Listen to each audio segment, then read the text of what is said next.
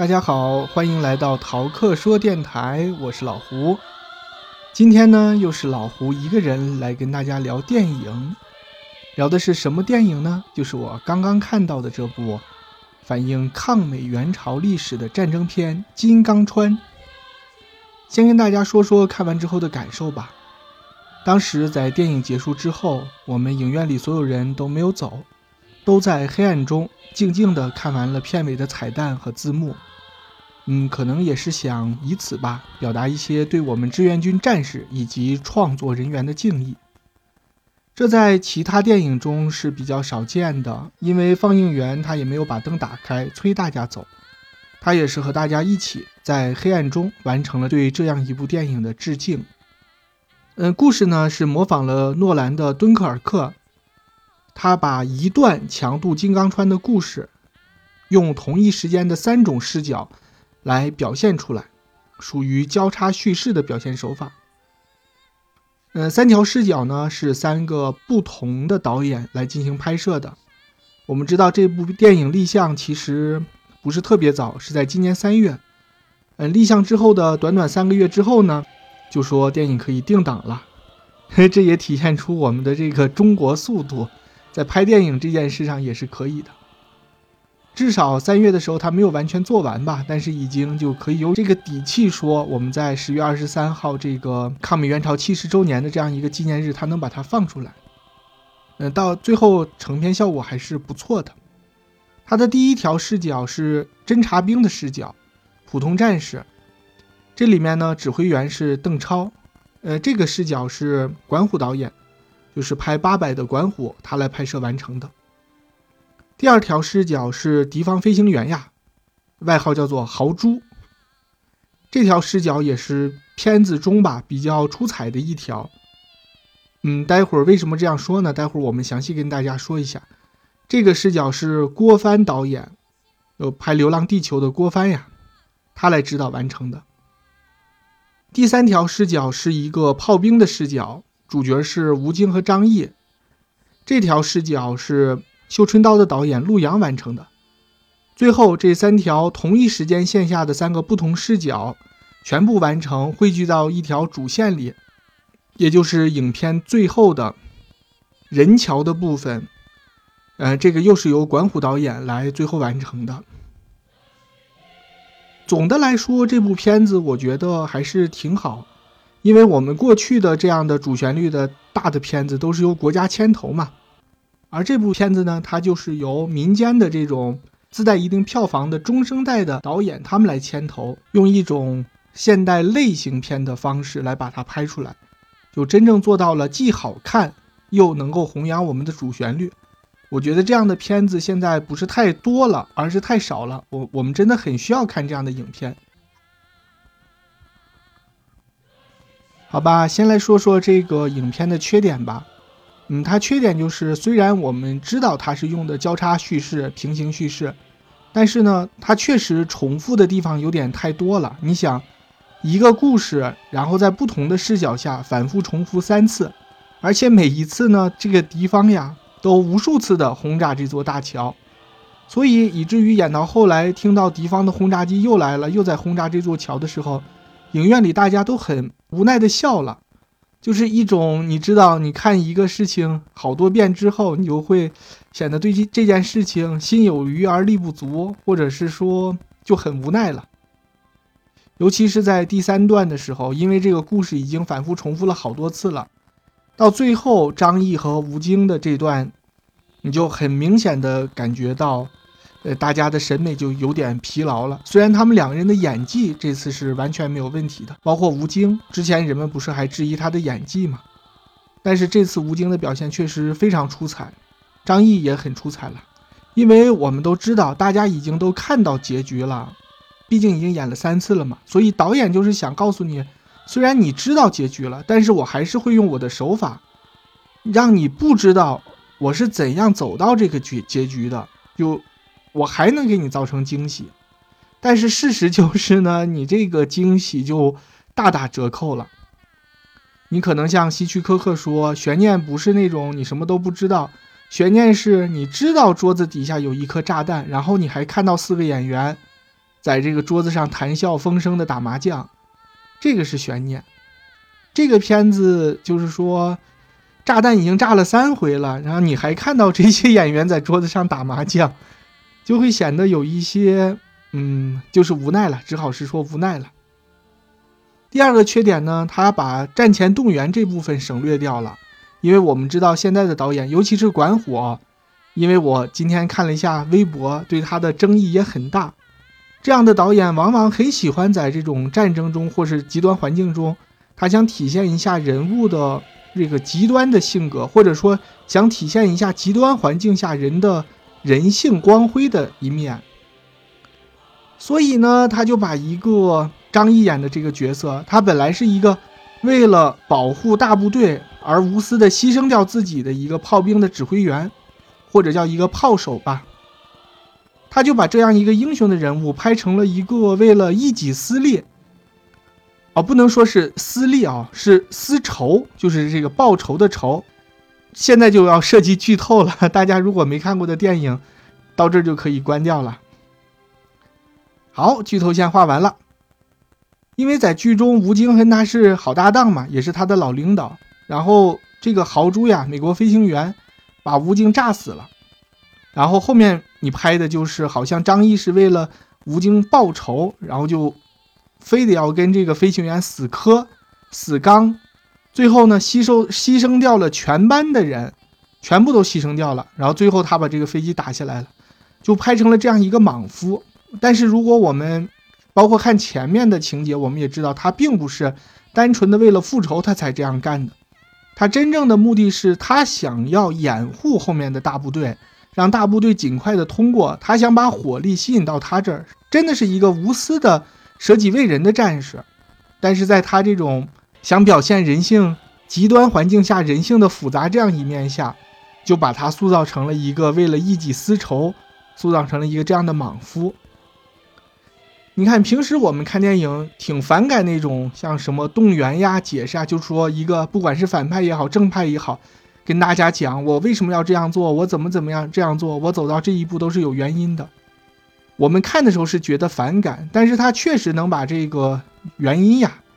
合情合理的解释给大家，有前因有后果。但是这部片子可能是导演为了单纯的想表现复杂的人性吧，他把这一个部分删掉了。造成张译这个人就从一个无私的、一个嗯大公无私、牺牲自己的这样一个伟大的战士，又变成了一个复仇的莽夫，这是他做的比较不合适的地方吧。所以该有这种战前动员呀，该有喊话还是要有，好吧？嗯，我们来说说优点吧。嗯，非常值得一提的是，这个电影的特效是非常出彩的。然后我看的时候就一直想把这个归功于郭帆导演的功劳，毕竟是拍出过《流浪地球》的导演嘛。你真的就能看到战场上高高射炮的那种力量感，它一炮就是一炮，而不像其他电影一样，你就好像放鞭炮一样，放烟花一样，砰砰砰就完事儿了。哇，这个炮的那个力量感，它一炮打到天空中，在天空中炸开，你就好像你在银幕之前，你就完全能感受到那种炸开的力量。你就能很直观的，甚至你能很直观的感到，这个炮如果射在飞机上，是真的能把飞机打下来的，而不是放一颗烟花，然后飞打在飞机上也无伤大雅。尤其是在影片的最后，还有我们的卡秋莎导弹，好多导弹就轰向了这个美军的基地，那种万弹齐发的畅快淋漓的那个感觉啊！当时你情绪堆到这儿，在看到这一幕的时候，你真的。感觉浑身都在很沸腾、很激昂的那样的感觉。这个片子的特效做的真的是很好。还有敌方的飞机，敌方的飞机打到人的时候，这个人就完全会变成一团血雾，并不是那种传统的电影里打到人人好像中的啊叫了一声，然后画上一些红色的，就好像是人中弹的。这个就完全不是。又包括刚才说到的吴京。被敌方这个飞机打到之后，整个人就炸裂开了，到最后也没有演他牺牲之后的画面，那那才是真正的战争中的惨不忍睹呀！你想一下，这才是武器战场上武器真正的力量，而不是之前有一些很城市化的那样的电影，会给人一种道具感，无伤大雅的道具感。这个飞机的力量，那真的是会把人完全炸飞的那样的感觉，太厉害了。好吧，说到这儿，我们就不得不提这个电影。我觉得啦，我觉得一个比较好的地方，当然也是嗯挺有争议的一个地方。电影就完全展示了那种对手的强大，因为当时啊，敌人是就是在那个局部战场上，敌人是拥有制空权的，所以他就很好的展示了在这种敌人拥有制空权，而陆地上的部队呢又要过河，又要抢修这个桥的情况下，在这种情况下的无力感和无奈感。反而是这种无力感和无奈感，它衬托出了我军的这种坚韧不拔、坚韧不屈的这样一种精神。如果没有对方这种强大的力量给你造成的这种压迫感，那我们这个坚韧的精神也就体现的不会像他现在表达出来的这样这么有力量。我觉得这个是相互的，而且他。也是符合当时历史情况的，因为当时的美军飞行员，我们知道他真的是很厉害，当然我军也很厉害了。嗯，这个片子给这个外国飞行员、王牌飞行员设计的非常好，他的这个飞行员外号叫豪猪，你就很能明显的感觉到他就是一种西部牛仔的感觉，甚至到了影片后来呢，他还戴起了自己的牛仔帽，就是那种飞行员的头盔就不要了，就戴起了牛仔帽。而且是开着窗户飞的，你当时就会，如果你有一点常识，就知道他这个帽子肯定是戴不住的，早就被风刮走了。还有一点就是这个牛仔无组织无纪律，当然这是打引号的，极端的个人英雄主义，就一个人冲向我军的战场，同时呢也给我军真的造成了非常大的麻烦。你看的时候你就恨得牙根痒痒，恨不得自己上去两炮把他给轰下来，但是同时你又不得不承认。这是一个强大的对手，而不是像以往的片子里那种我我两手就能把你撕开那种对手。不是，他真的很强大。虽然他很痞，他没有什么纪律，他也非常的招恨，但是这样一个对手他是强大的，你不能否认他的强大。而恰恰是这种无奈感和无力感，就反衬出了我们当时战士的那种真实的处境。最后把它打下来，更能把这种。不可思议完成的事情，或者说非常艰难完成的事情，你把它完成了，就更能让人动容。这就是属于什么呢？属于也是一种先抑后扬的手法吧。你只有把敌人渲染的比较强大，才能展现我们就是更加强大的力量。但是也有很多人就质疑啊，有。你为什么把一个外国的飞行员拍的那么强大？当然，这个也是可以商榷的地方。毕竟这也是不能说第一部，也是为数不多的完全走商业路线的这种主旋律的战争片儿。我们将来的片子，大家还可以参考，就怎样让两军的这个力量的对比啊，给它放到一个更合适的地方来，更能达到我们现电影想表达的主题思想这样一个感觉上来。总的来说呢，我还是觉得这是一部挺好的电影。它展现了当时那种环境下那样的一个两军的处境吧。当时你要知道，那些战士们他要过河，并不是说过了河我就要回家了，他们是要过河去和敌人进行决战的。但是敌人呢，却连这样的机会都不给他们。你说你看的时候是不是很憋气？然后我军的工兵战士就一次一次的修好那座桥，然后让那些志愿军战士冲过桥去跟敌人进行决战。这是一种什么样的精神？就真的是争先恐后的去跟敌人去进行战斗的这样一种精神，还是很可歌可泣的。这就和敌方那个豪猪啊，豪猪还是油猪，反正是这样一种生物吧，就跟它形成了强烈的对比。一方面是装备非常精良，而且训练有素，但是无组织无纪律；一方是我们的装备也没有对方的精良。但是我们非常的团结，非常的有组织性、有纪律性、有集体的荣誉感，而且大家奋不顾身。最后的结果是，就是这种组织和纪律战胜了对方的那样的个人英雄主义，达到了我们想要达到的结果。我想这个应该是他这个电影里底层想表现出来的一种逻辑吧。而且这还是一段所有中国人都应该知道的历史。虽然这部电影仅仅展示了其中的一天啊，即或者是仅仅展示了一个小的不能再小的一个局部，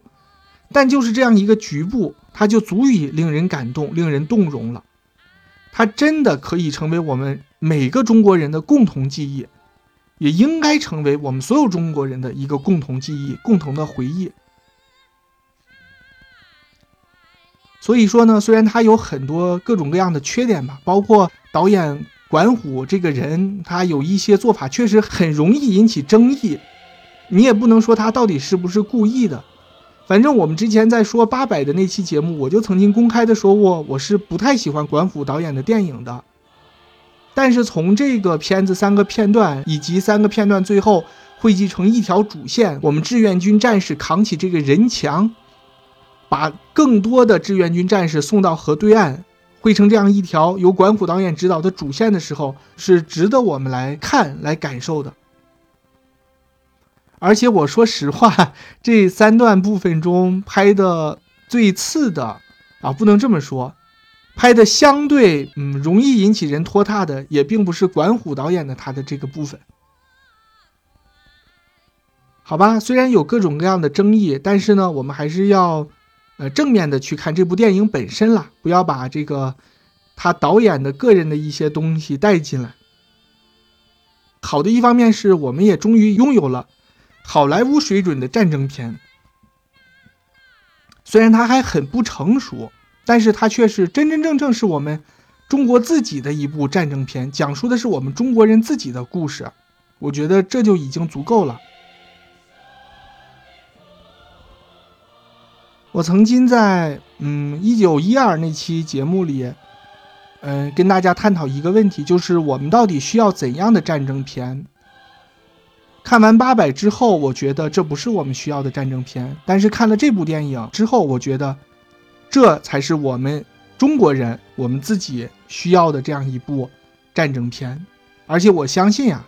将来我们的战争片也会越拍越好，票房也会越来越高的。真正做到主旋律和市场相兼顾的这样一种情况吧，我们也希望早日看到这样一天。